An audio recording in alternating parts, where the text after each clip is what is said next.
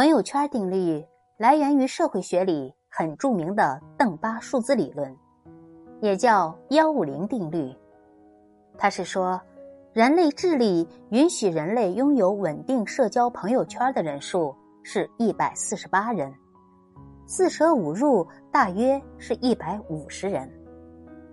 事实上，人一辈子活动的范围很小，或许一生只有一个地方最舒服。只有一个人最懂你。朋友圈是在志趣相投的领域不经意的偶遇，而不是为了凸显自己的人气而随意结识的群体。朋友圈虽小，只要干净就好。保持一颗干净的心，只有心灵没有负累，身体才不会感到有所负累。愿你拥有干净的朋友圈。